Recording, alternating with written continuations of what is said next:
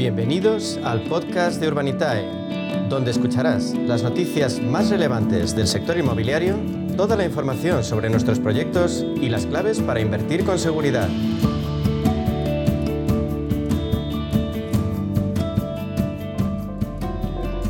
Bueno, pues ahora en nuestro espacio Inversión Inmobiliaria de la mano de Urbanitae vamos a profundizar en las claves financieras que nos ofrece el mercado de la inversión en real estate. Para ello contamos con la presencia de José María Gómez Acebo, que es director de clientes institucionales en Urbanitae. Vamos a darle la bienvenida. Buenos días, José María. Buenos días, Meli. Bueno, pues un placer eh, tenerte un día más aquí con nosotros, un jueves más.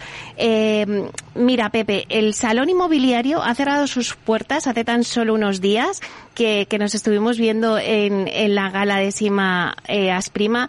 Y bueno. Eh, sí que es verdad que ha recuperado, pues parece los niveles de asistencia y, y de ocupación, ¿no? Han llevado una oferta de 15.000 viviendas, eh, la mitad de ella en Madrid, y la verdad es que no sé si estarás conmigo, Pepe, pero los expertos coinciden en señalar que el sector ha recuperado en dos años las cifras prepandemia. Esto, pues, indica que la vivienda sigue manteniendo su atractivo como, como activo de inversión, ¿no es así? Efectivamente, Meli, este creciente apetito por, por, comprar vivienda como inversión lo hemos constatado este año en el SIMA. Eh, se estima que un 13% de los visitantes acudía a la feria con un objetivo real de adquisición de vivienda. Eh, lo que dices de que la mitad de los, de los interesados era en Madrid, pues lógicamente está relacionado con que el SIMA se celebra en Madrid. Mm, pero en realidad es que eh, forma parte de un poco una tradición española que ha sido desde siempre un país de propietarios y la vivienda ha canalizado históricamente la mayor parte del ahorro de los españoles. Ese ahorro, precisamente, durante la pandemia alcanzó máximos históricos. Estamos hablando de 80, 90 mil millones de euros en manos de las familias españolas. Y cada vez más los particulares apuestan por la inversión en este tipo de inmuebles como forma adicional de generar ingresos o por proteger sus ahorros, eh, además de su vivienda de viso habitual. Y esta tendencia además se consolida en un escenario de incertidumbre como el que estamos atravesando con factores que todos conocemos, ¿no? El conflicto bélico en Ucrania, un escenario de inflación muy elevada, crecimientos históricos en los precios de energía y petróleo. Es verdad que el comprador de vivienda habitual, que representa en, torno al 75% de los visitantes de, del SIMA, sigue siendo mayoritario, pero la tendencia también, lo que estamos viendo es que eh, ese porcentaje se reduce en detrimento de otros productos no solo la inversión, también la segunda residencia o la vivienda turística. Entre esos dos, por las tendencias, vemos que en el caso de la segunda residencia, que antes veíamos porcentajes de compra que eran el 6%, este año va a estar por encima del 9%. Bueno, yo la verdad es que no tenemos las cifras de, de si en el SIMA, aparte de la compra de vivienda, como también había eh, oferta de alquiler, ¿no? De si hay esa demanda de alquiler, ¿no? También, como dicen, eh, incluso llegan, hay expertos que llegan a decir que el alquiler ganará peso a la propiedad, pero la verdad es que, como decías tú, Pepe, o sea, somos un país, España, de propietarios. Entonces, es verdad que, que el alquiler se ha empezado a, a relanzar, ¿no? Eh, durante estos dos últimos años. Eh, según los expertos, España necesita 250.000 millones de euros de inversión para satisfacer la demanda de vivienda en alquiler. También es verdad que muchos fondos son los que han empujado ¿no? esta oferta de viviendas de alquiler con el Bill to Rent. Eso lo hemos comentado en muchas ocasiones. Ajá. Pero bueno, no sé si eh, cuéntanos un poquito si coincides con todas estas eh, afirmaciones, porque al final son conclusiones que se extraen pues de las jornadas de Sima Pro y del marco no del salón inmobiliario. Pero no sé si coincides con esas afirmaciones si el alquiler va a llegar a un momento pues a ganar peso a la propiedad o bueno o va a tener un recorrido no eh, no como en otros países porque en otros países pues ya hasta casi en Alemania por ejemplo hemos comentado algunas veces el 50% del peso del alquiler es, es en alquiler el peso de la vivienda es en alquiler y en España pues estamos en ese 25% todavía. Sí, esa es el, la referencia que todos tomamos, que es la comparación con otros países europeos para saber si en un proceso natural de convergencia hacia prácticas más europeas vamos a ir eh, en esa línea o seguirá primando esa idea que tienen las familias y los jóvenes de tener su vivienda en propiedad. Actualmente, una de cuatro, cada cuatro familias en España vive en régimen de arrendamiento y es una cifra, insisto, inferior a la media europea. Y el sector inmobiliario estima que el alquiler sí que irá ganando terreno a la propiedad. Eh, y hay fa factores que lo pueden explicar. El primero es el encarecimiento de la financiación, que ya estamos viendo con la subida del Euribor. Eh, ya en, muy poco tiempo hemos pasado de tener tipos negativos Euribor a estar por encima de, probablemente nos, acerquemos al 2%. Además, hay crecientes dificultades para acceso a la hipoteca. Los bancos se lo toman con mucho cuidado y, un, posible escenario de crisis hace que sean mucho más eh, eh, exigentes a la conceder nuevas hipotecas. Y luego, esto ya llevamos más años viéndolo, hay cambios socioculturales que promueven la movilidad y el pago por uso, no solo en vivienda, sino en casi todos los ámbitos de la vida. ¿no? Esto al final lleva a concluir que el recorrido al alza que tiene el mercado de alquiler en España es importante. No sé si para igualar a los niveles europeos, pero sí para acercarnos a ellos. Eh, la consultora Colliers hablaba de 250.000 millones de euros de inversión. Eh, si es de luego esa cifra, es necesario e imprescindible dar cabida a los inversores institucionales, que son más eficientes, que son más capaces de movilizar toda esa cantidad de recursos y que pueden producirse viviendas que en teoría España reduciríamos y, dejemos de denostarlos y llamarlos fondos buitre porque es un operador que cada vez va a ser necesario en el mercado si queremos que haya vivienda accesible para todo el mundo. Claro, desde luego, con esa cifra, 250.000 millones de euros de inversión, si no entran los fondos, no podríamos poner esa oferta ¿no? en el mercado del alquiler en España. Hay, eh, en esta sección nos vienen preguntas y también hay muchos que nos preguntan por qué comprar una vivienda nueva es una gran opción para obtener rentabilidad y una buena inversión ante la inflación. Efectivamente. Eh, también nos lo preguntan a nosotros desde Urbanitae, que como sabes tenemos un enfoque fundamentalmente en el ámbito residencial y de vivienda. Y la razón por qué la vivienda es un valor refugio para los ahorros, eh, yo, hablaría cuatro razones. El primero y más evidente es que la demanda de vivienda es superior a la oferta. Según el INE, la compraventa de viviendas se incrementó en 2021 un 38% respecto a 2020. De hecho, en 2022 se llegaron a las 11.510 viviendas nuevas, que es un 15,7% por encima del, mes del año anterior. Hay mucha demanda embalsada, pero hay muy poco stock que comprar. Entonces, cuando hay un eh, problema de falta de oferta y demanda potente, lo primero que pasa es que los precios se sostienen o aumentan. La Asociación de Promotores y Constructores de España estima que se necesitarán entre 120 y 150.000 unidades nuevas de viviendas al año hasta 2030. Tiene que ver con la tasa de renovación de hogares, con hogares más pequeños, con viviendas obsoletas y hay que cubrir esa demanda estructural del mercado. Ahí otra vez ponemos el foco en los ayuntamientos y en la administración que sea capaz de liberar suelo para construir esas viviendas que el mercado está demandando.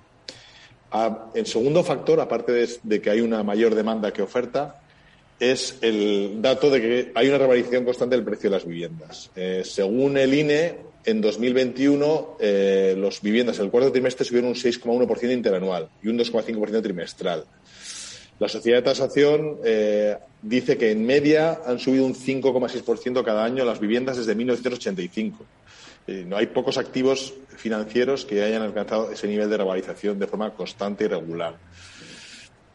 Entonces, dado que, como hemos comentado en el punto anterior, la oferta y la demanda, la diferencia entre oferta y demanda podría mantenerse eh, y además apoyado porque los precios de los materiales están subiendo, eh, la, sensación es que la rentabilidad futura de la inversión podría todavía ser incluso mayor. Un tercer factor es que, eh, frente a lo que la gente piensa, la vivienda nueva es tremendamente líquida. Líquida quiere decir que es un producto muy fácil de vender. Hmm. ¿Por qué? Porque la vivienda nueva es un producto con calidades superiores que responde a nuevos requisitos habitacionales y se ha diseñado con ese objetivo, que cuenta con servicios y espacios comunes.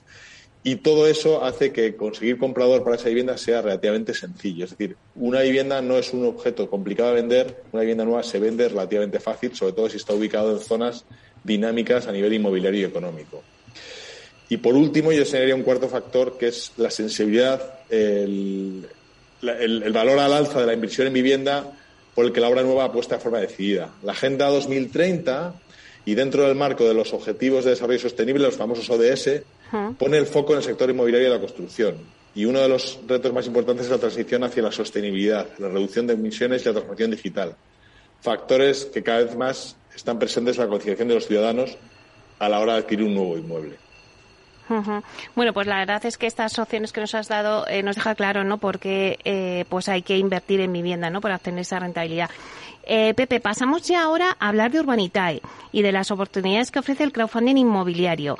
Eh, bueno, la verdad es que seguís a un ritmo imparable eh, con vuestros proyectos. es importante también recalcar que, que habéis, bueno, pues que ya las grandes inmobiliarias entran en el crowdfunding, como es, la apuesta de Inmobiliaria Espacio, ¿no? Con un, un proyecto vuestro también. O sea, bueno, pues al final esto es ya que se empieza a convertir en algo que, que ya es más cercano el crowdfunding. Antes lo decíamos como, lo veíamos como a distancia, ¿no? Y ahora ya está como en familia. bueno, desde dentro lo hemos visto siempre como un producto súper interesante para cualquier clase de inversor y por eso con, invierte, con nosotros invierten desde pequeños inversores con 500 euros hasta grandes family offices con cantidades de cientos de miles de euros por operación.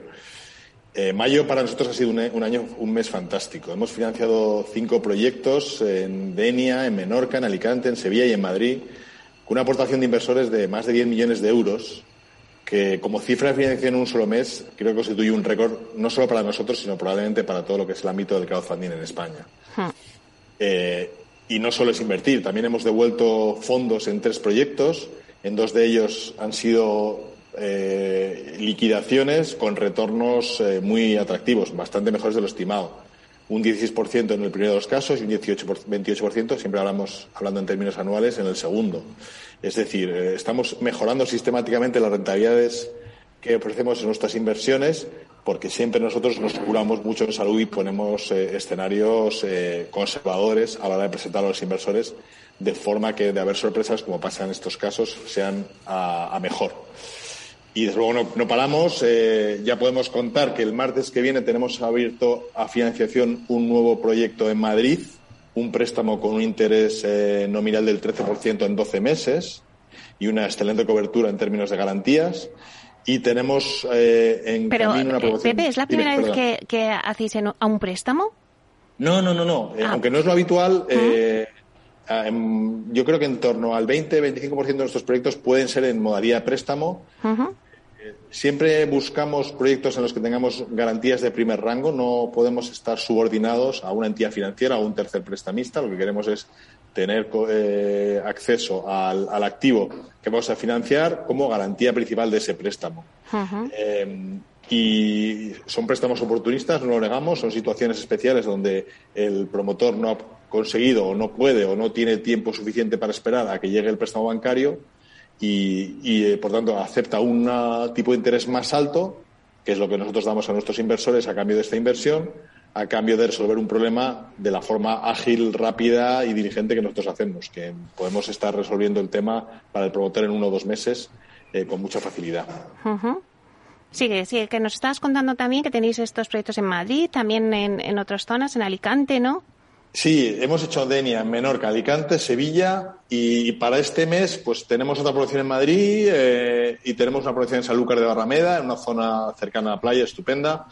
Y, la verdad es que tenemos bastantes más cosas en cartera que nos gustaría contaros eh, a medida que vayamos sacando. No queremos eh, anunciarlas para no chafarlas. No, y además es que luego vuelan, o sea que es que hay que estar muy pendientes. Sí, nosotros siempre recomendamos a los inversores estar muy pendientes, incluso eh, disponer de fondos en sus wallets para invertir. Sabemos que los wallets de Urbanitae es como su cuenta corriente en nuestro nombre, que no tiene ningún coste de mantenimiento ni de retirada de fondos y les permite estar en el momento adecuado, en el lugar adecuado, porque la última operación que hicimos en Menorca en 12 segundos lo habíamos completado, eran casi 2 millones de euros. Entonces esto mm, genera frustración para la gente que no le ha llevado tiempo su transferencia y no está preparada, pero nosotros lo que intentamos garantizar es la igualdad de oportunidades a todos los inversores y que sea el que primero llegue el que consiga la, inversión. Claro, danos alguna pista, Pepe. Eh, pues va a ser de, promoción de vivienda o porque habéis tocado muchos palos, o sea, la verdad es que también habéis tocado de, trasteros, de locales. Sí, uno de los proyectos de los que te hablaba de Madrid fue de trasteros. Tenemos el, este Salucar Barrameda es una promoción en el sentido clásico. Lo mismo que hicimos en la promoción de Denia o la promoción de Alicante, son promociones en las cuales nosotros como los inversores de Humanitae, a través de nosotros, lo que se convierten en accionistas de la sociedad vehículo que se constituye para desarrollar el proyecto. Y con nuestro capital, el capital que levantamos, típicamente lo que se hace es adquirir el suelo, eh, y, luego en un nivel de preventa suficiente entra el banco con el préstamo promotor para financiar la construcción. Y al final del periodo, cuando se han entregado las viviendas, se liquida la sociedad vehículo y se reparte el beneficio en forma de dividendo y se devuelve el capital invertido. Esa es un poco la norma habitual. En los casos de préstamo, eh, casi siempre, como este que hablamos de Madrid, lo que se produce es un pago al final del principal, o sea, del préstamo, más los intereses. Es decir, no hacemos pagos intermedios porque entendemos que no tiene sentido. Si tú le prestas a un promotor para construir y el, promotor va a recibir su dinero cuando entrega las viviendas, es en ese momento cuando tiene lógica que nos lo pague. Intentar anticiparlo lo que significa es que va a tener que pedir más dinero simplemente para poder pagar los intereses, lo cual es un contrasentido. Bueno, pues estaremos muy pendientes de ese préstamo que vais a sacar aquí en Madrid y de las otras promociones también de Costa. Así que ya nos irás contando poco a poco a lo largo del mes, que nos queda mes, que acabamos de empezar. Esa es la idea, a ver si volvemos a conseguir números como los de este mes. Muchísimas gracias, José María Gómez Acebo, director de clientes institucionales en Urbanitae. Un placer. Igualmente. Hasta pronto.